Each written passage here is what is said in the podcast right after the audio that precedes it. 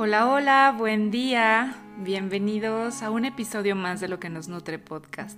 Y como recordarás, en esta temporada estamos hablando acerca del cultivo de la compasión.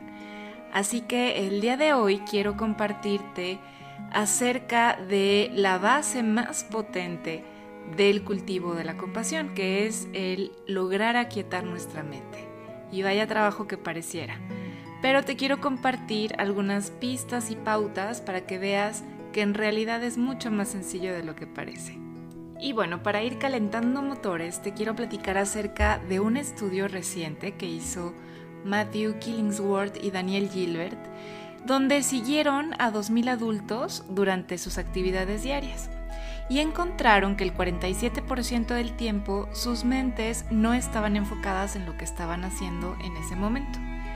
Lo que fue muy sorprendente es que cuando las mentes de las personas estaban distraídas, las personas reportaron estar menos felices. Irónicamente, el vagabundeo mental en sí mismo puede ayudar a fortalecer nuestra capacidad de concentración si se aprovecha adecuadamente. Esto puede lograrse utilizando una habilidad milenaria que es la meditación. Y en la meditación transpersonal o en el vipassana, la distracción mental es realmente un elemento central en donde podemos focalizar nuestra atención.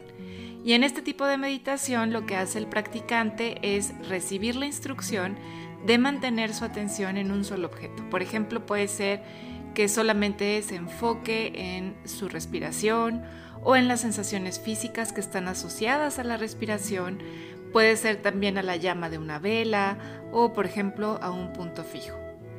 Y es que meditar se trata de darnos cuenta en el momento en que nuestra mente se ha dispersado y se ha ido ya sea a reflexionar, a fantasear, quizá le guste más bien analizar o a ponerse a planear, ¿no?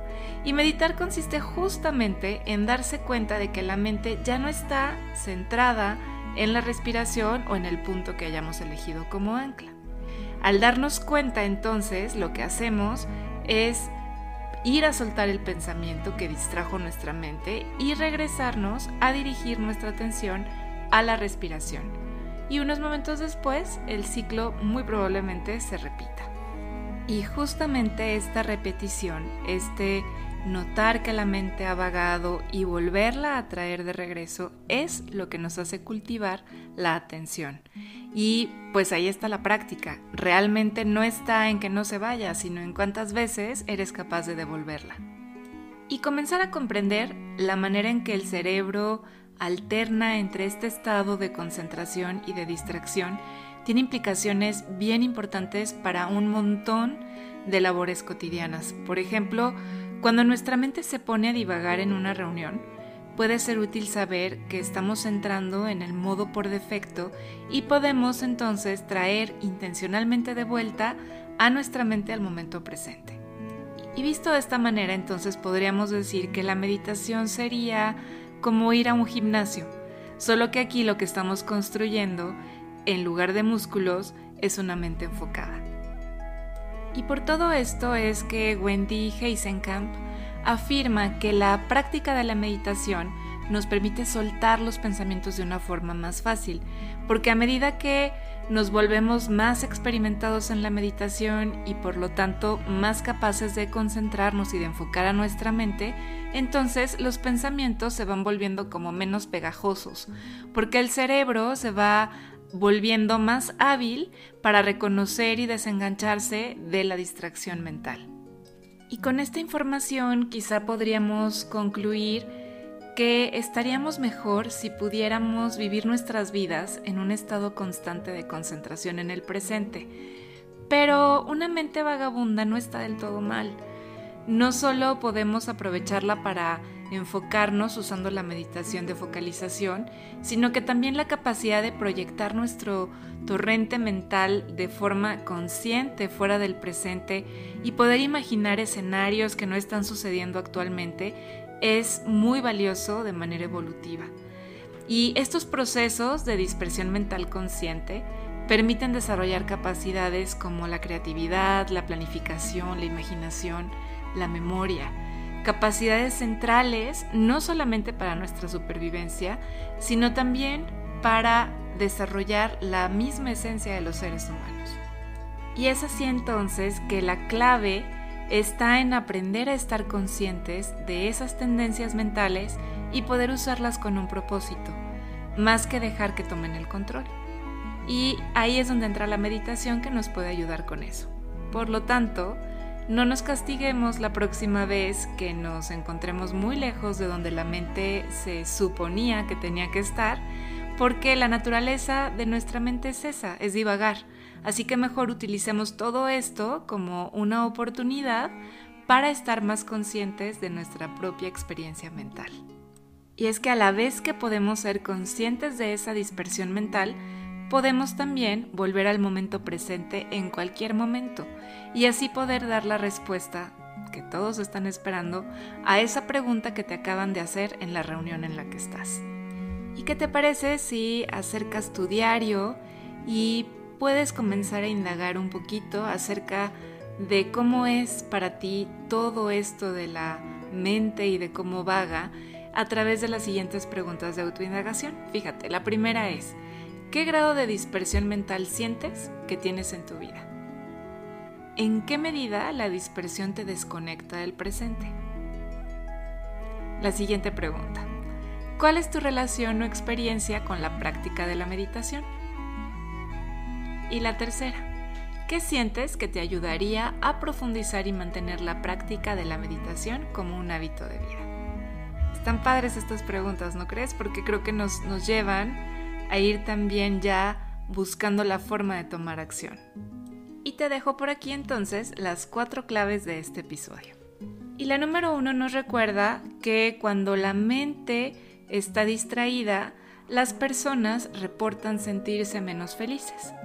La número dos, en la meditación transpersonal o en el vipassana, la distracción mental es realmente un elemento central donde focalizar nuestra atención podríamos decir que ahí está el laboratorio de práctica.